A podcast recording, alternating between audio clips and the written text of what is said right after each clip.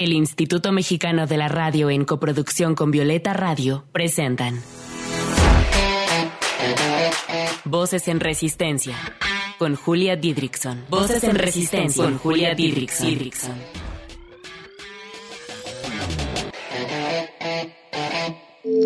Voces en Resistencia.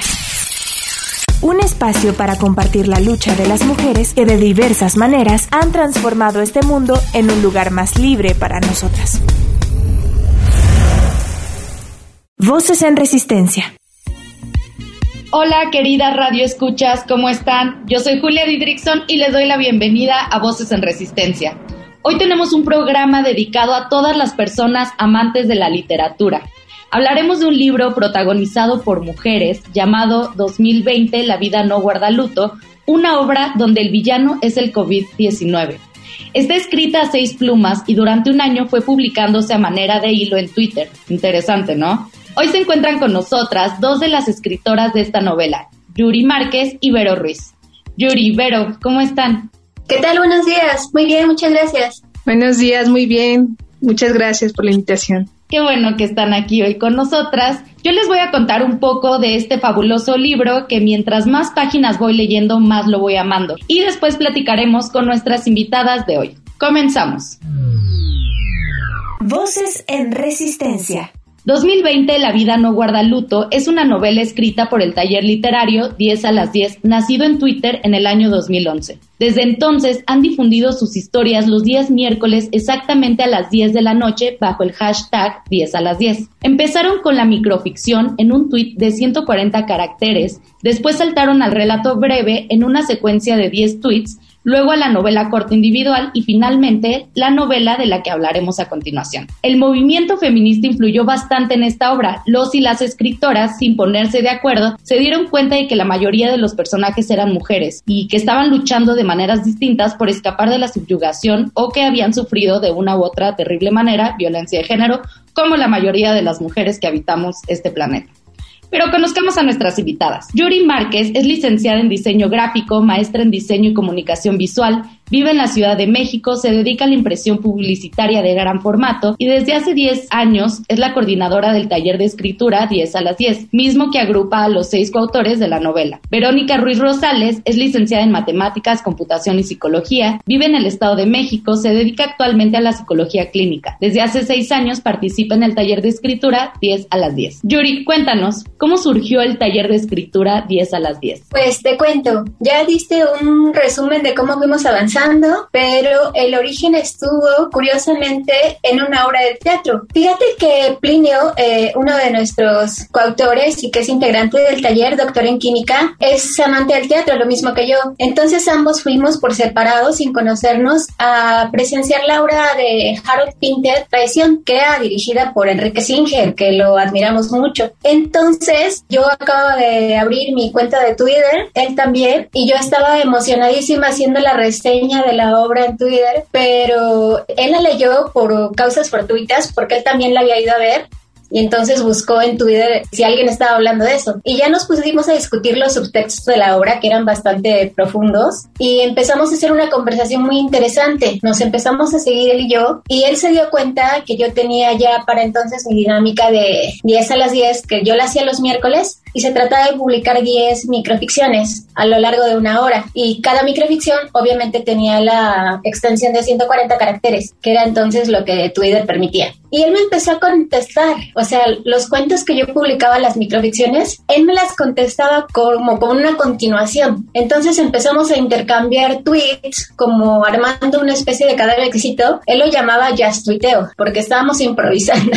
Entonces él fue el primero que se integró a mi dinámica de 10 a las 10. Empezamos como a llamar la atención y pronto llegaron más personas que nos habían estado leyendo y que querían participar. Y así fuimos integrando el taller, llegaron poco a poco los demás. Ay, está súper, súper interesante, una manera bien innovadora de hacer literatura. Pero cuéntanos un poco de la trama de la novela sin spoilearnos tanto. Pues fíjate que son varios personajes, precisamente mujeres la mayoría, que se van entrelazando y que bueno, eh, sabemos que toda la historia se da en el 2020, en este año que ha sido para la humanidad muy difícil a través de esta pandemia y donde precisamente este, nosotros cuando fuimos escribiendo la historia, pues de repente nos dicen vamos a confinarnos. Entonces tenemos nosotros que narrar a los personajes dentro del hogar. ¿Y qué pasa? Afuera había un virus que nos amenazaba, pero también dentro de esas cuatro paredes había otras situaciones amenazantes.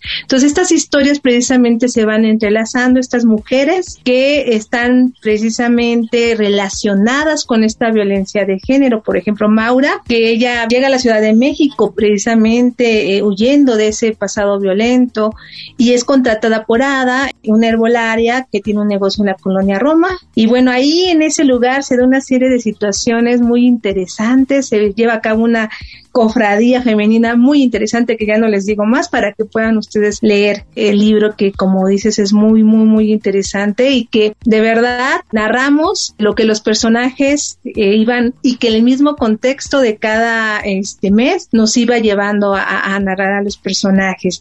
Por ahí, bueno, pues también está la hija de Ada, Rebeca, que ella es una enfermera y la psicóloga Yvonne, que ellas están luchando precisamente con este virus, pero que también están luchando con sus propios problemas, con sus propias resistencias. Este, está Ana, que es la hermana de esta Yvonne, que ella vive una relación con este Agustín, que él es un pintor narcisista, violentador de la mujer como un narcisista cualquiera, y que tiene también eh, a su esposa Ángela, Ángela que está omnivolada por este amor por Agustín y que ella también está en esa lucha. Y bueno, todos estos personajes pues se van entrelazando entre ellos y sin darse cuenta van influyendo en la vida de otros personajes como el, doctor Aurelia Moros y su esposa o también la pareja de Trini y Saúl, que son dos personas que como en esta pandemia muchos lo vivieron con bajos recursos, tienen que salir a subsistir y que también viven una serie de eventos de violencia. Entonces está súper interesante, la verdad. Nosotros este estamos muy, muy contentos por el resultado de esta novela que nos llevó a ir escribiendo pues al día, cada mes, cada acontecimiento, cómo se iba relacionando con nuestros personajes. Gracias, Vero. A mí en lo personal me encanta leer historias de mujeres. Yo hace ya tres años que leo pura literatura hecha por mujeres y protagonizada por mujeres. Entonces, por eso este libro me cayó increíble, que además a veces dejamos de leer literatura por leer pura teoría. Entonces es un regalo al corazón esta novela. Yuri, cuéntanos por qué tantos personajes femeninos. Pues fue un evento fortuito, no nos pusimos de acuerdo, hubo total libertad creativa en la elección de los personajes y en el momento de presentarlos, cada uno individualmente nos dimos cuenta que la mayoría eran mujeres, solo hay un protagonista masculino, de los seis, cinco elegimos personajes femeninos, incluso los escritores hombres. Y yo creo que esto se vio por el ambiente que hemos estado viviendo, donde el feminismo se respira, ¿no? El movimiento es imposible de soslayar lo vemos en las noticias y además estamos mucho más conscientes en el entorno familiar, en el entorno social, laboral, de todas estas malos o mal llamados micromachismos, ¿no? Y los machismos grandes. Entonces esa conciencia permeó en todos prácticamente y armamos una novela feminista. Ay, me encanta. Pero, eh, ¿de qué manera influyó para ti el movimiento feminista en la novela? Pues fue bastante, o sea, simplemente esto que comentaba, que cuando nos dicen vamos a confinarnos y nos sentimos seguros en este espacio, en estas cuatro paredes que es nuestro hogar, y de repente nos damos cuenta que ahí en esas cuatro paredes está el peligro, que es precisamente este androcentrismo y tenemos que romper esas paredes para quitarnos esa violencia que hay dentro de casa, ¿no? Entonces yo me pregunté, hay que piedra a piedra ir lanzando estas paredes, pero que a la vez también vienen siendo nuestra protección para el virus. Entonces, de esa manera, yo trato de narrar, sobre todo en mi personaje, cómo ella se empieza a desvincular de esa violencia, pero que a la vez le es difícil, ¿no? Porque en mi personaje en sí es un personaje que tiene un proceso de codependencia con este narcisista. Entonces, en todos los personajes, pues influye eh, este movimiento. Hay una, un capítulo ejemplo, es que cuando precisamente se dio la marcha del 8M, donde este personaje que yo narro, que es Ángela, ella ahí es cuando se descubre que quiere la libertad. En esta marcha, cuando están todos gritando, todas las mujeres están gritando, y ahí es donde ella no se siente sola. Ella se siente acompañada con esta fuerza femenina y entonces ella empieza a buscar esa libertad, esa libertad emocional, porque realmente sus cadenas son emocionales. Entonces de ahí el movimiento pues está constantemente en este personaje y en cada uno de nuestros personajes. Claro, el movimiento feminista es un movimiento en donde jamás nos vamos a sentir solas. Voces en resistencia. Te invitamos a resistir con nosotras desde las redes sociales. Encuéntranos en Instagram como arroba voces guion bajo en resistencia, en Twitter como arroba violeta radio guion bajo fm y arroba reactor 105. ¿Y tú cómo resistes? Regresamos con nuestras invitadas del día de hoy. Pero cuéntanos, ¿cuál es tu personaje favorita de la novela y por qué y cómo resiste al patriarcado? Podría decir Ángela, que es el personaje que yo escribí, porque realmente ella tiene esta lucha interna. Yo trato de narrar casi todo el momento de la historia dentro de su hogar. O sea, este, cuando ella empieza a liberarse es cuando ella sale, porque también estaba confinada. Pero para mí el personaje que más admiro de la novela es Maura. Maura tiene unos matices de verdad. O sea, ella desde que sale de su pueblo, precisamente hartada de esa violencia y cómo ella se va transformando hasta, bueno, no les decimos el, final, pero es muy, muy, muy interesante y ese ahora sí que es el personaje medular y que vincula precisamente a todos los personajes de la historia. Maura realmente es un caso de análisis profundo de cómo también surge en el caso de las mujeres este enojo, este enojo que nos lleva de repente a pintar las paredes, a romper, ¿no? A destruir todas esas estructuras, esos paradigmas patriarcales. Entonces, Maura, la verdad, Yuri hizo un excelente trabajo literario con ella, porque aparte los matices que tiene son muy finos. Tienen que leerla para que conozcan a este gran personaje. Qué chido, creo que a través de la literatura y a través de personajes, mujeres que resisten al patriarcado, también nos puede a nosotras inspirar de muchísimas maneras. Suri, ¿qué enseñanzas feministas te dejó la novela? Yo creo que hay dos o tres. La principal es la sororidad. Dándole un poco de contexto a esta afirmación, te puedo contar de un poco de mi personaje Maura. Gracias, Vero. Qué bueno que te gustó. Maura es una chica de ascendencia indígena y yo le quise dar visibilidad a las más invisibles de las mujeres en México. Si todas sufrimos discriminación, yo creo que la mujer indígena lo sufre al doble. Entonces, yo también quise personificar en ella la desmitificación de la bruja. Esta mujer condenada por haber tenido el atrevimiento de aplicar sus conocimientos de herbolaria para ayudar, ¿no? Para sanar a los demás. Y ella, curiosamente, no es una bruja creyente en lo sobrenatural, sino que no estoy haciendo un spoiler porque eso viene justo al inicio de la novela, pero por causas de azares del destino se dedica a la herbolaria, porque eso es lo que más conoce. Y ella se ve envuelta en una situación en la que se ve obligada a enfrentarse a su agresor porque no encuentra ya otra salida. O sea, ella no quiere ser como Ingrid o como Fátima o como otros nombres de mujeres que escuchamos muchísimo a lo largo del 2020 y que yo creo que a todas nos hicieron ella, ella se da cuenta de que para poder escapar y encontrar su libertad, definitiva tiene que enfrentarse al agresor. Y cuando se ve en esta situación, que ya no tiene salida, las demás mujeres la ayudan, la abrazan, no la cuestionan, le dicen, te vamos a ayudar, te vamos a apoyar. Entonces, hay una frase muy bonita de Ángela, precisamente personaje de Vero, que dice que se da cuenta que solo la sororidad puede abatir al patriarcado. Esa es la primera lección. La segunda, yo diría que es que los hombres también pueden ser verdaderos aliados, porque hay un debate entre que si los hombres tienen derecho de hablar de feminismo o no, y la mayoría mayor parte de los casos los alejamos o, o les ponemos un límite, tú en esto no puedes meterte porque es exclusivamente de mujeres, pero yo me sorprendí con mis compañeros hombres porque ellos, a pesar de tener una visión masculina, se adentraron en la psique femenina con mucha delicadeza y con mucha comprensión. Uno de ellos maneja un personaje de una psicóloga, otro eh, de una joven enfermera, y si tú no supieras que ellos son hombres, pensarías que están escritos por mujeres,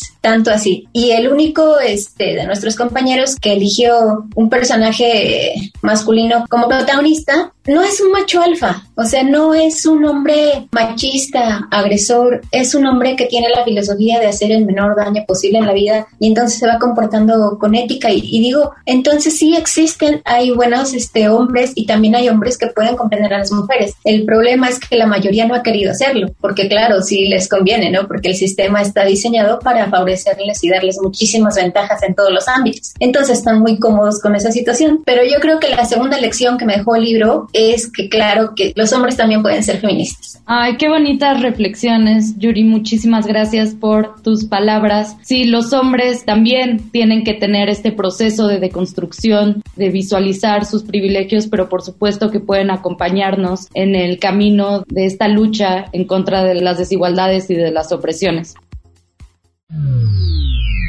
Voces en resistencia.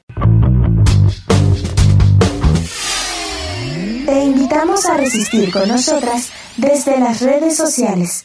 Encuéntranos en Instagram como arroba voces guion bajo en resistencia, en Twitter como arroba violeta radio guion bajo FM y arroba reactor 105. ¿Y tú cómo resistes? Estamos por finalizar el maravilloso programa de hoy. Eh, me muero por hacerles la siguiente pregunta. Sabemos que las redes sociales están revolucionando la manera en la que nos comunicamos. ¿De qué manera también están revolucionando la forma de hacer literatura? Primero Vero y después Yuri, por favor. Yo creo que la literatura precisamente se empieza a renovar cuando inicia, eh, empieza las redes Twitter, sobre todo Twitter, que fue el espacio donde se empieza a hacer una nueva literatura, sobre todo una literatura con 140 caracteres. Estas microficciones que empezaron a surgir y empezaron a tener gran revuelo dentro de la literatura. Había una controversia que eso no era literatura, pero hubo muchos escritores que empezaron a hacer este experimento y que crea, han creado grandes obras. En nuestro caso, pues ha sido un gran ejercicio literario, porque no solamente es escribir un tweet, sino, pero es darle toda la estructura de lo que es escribir bien. Entonces tenemos una gran maestra que es Yuri, que nos ha guiado precisamente en este proceso y de ahí que tenemos este producto ahorita, esta gran novela que para nosotros de verdad es así, este nuestro bebé, porque después de 10 años surge esto, este producto con una gran calidad. Gracias, Vero. Yuri. Creo que las redes sociales también están influyendo en la literatura de una forma eh, positiva. A nosotros nos sirvió mucho porque al principio, de empezar con la microficción, nos obligaba a ser breves, concisos, pero también a encontrar la manera de meterle la belleza, la poesía, a eso poquito que podías escribir. Y conforme fuimos este, creciendo el formato, conservamos esa costumbre de ser claros, concisos, pero de también darle espacio a eso intangible que es el arte. Que yo creo que esta novela es sui generis porque está conformada totalmente de principio a fin por párrafos de compuestos de 280 caracteres cada uno. Y en la lectura del, del texto completo ya no se nota porque ya fueron ordenados en páginas. Pero si tú te pusieras a contar dónde hay un punto y seguido, un punto y aparte, te darías cuenta que son bloquecitos de 280 caracteres. Y pues está genial porque eso nos hace tener un poco de métrica como en la poesía. Ay, muchas gracias. Eh, Yuri, la pregunta del millón, ¿dónde podemos conseguir el libro? Pues la pueden conseguir en Amazon Internacional. Es muy importante que entren al sitio de Amazon Internacional y no al de Amazon México porque está disponible en el sitio internacional. Lo ordenan como cualquier producto de Amazon en un lapso de 24, 48 horas está en su casa. Y también si lo quieren descargar en formato digital, está en la editorial Barker Jules. Entran a la página de la editorial y ahí está Perfecto. Pero, ¿cómo las podemos encontrar en Twitter? Estamos nosotros con el arroba 10 a las 10, que bueno, ahí tenemos por ahí una situación que creo que nos han pirateado nuestra cuenta, pero todos tenemos nuestro Twitter. En mi caso es Veros-Ruiz. En el caso de Yuri, Yuri, si me apoyas con tu Twitter. Sí, claro, es arroba y latina, otra I latina, doble K y O, Yuriko con doble I latina y con doble K. Súper, pues muchísimas gracias por escucharnos a toda la radio escuchas en una transmisión más. Las mujeres resistimos al crear, al darle vida a mujeres ficticias, al visibilizarnos en los campos de la literatura y el arte. Muchas gracias a ambas por su tiempo y por su maravillosa novela. Muchas gracias, Julia. Estuvimos encantados. Les mando un abrazo a las dos. También quiero agradecer a nuestra productora Lucía Bernal, a Reactor, a Limer y a Violeta Radio por todo el apoyo de siempre. Hasta la próxima. Resistamos juntas.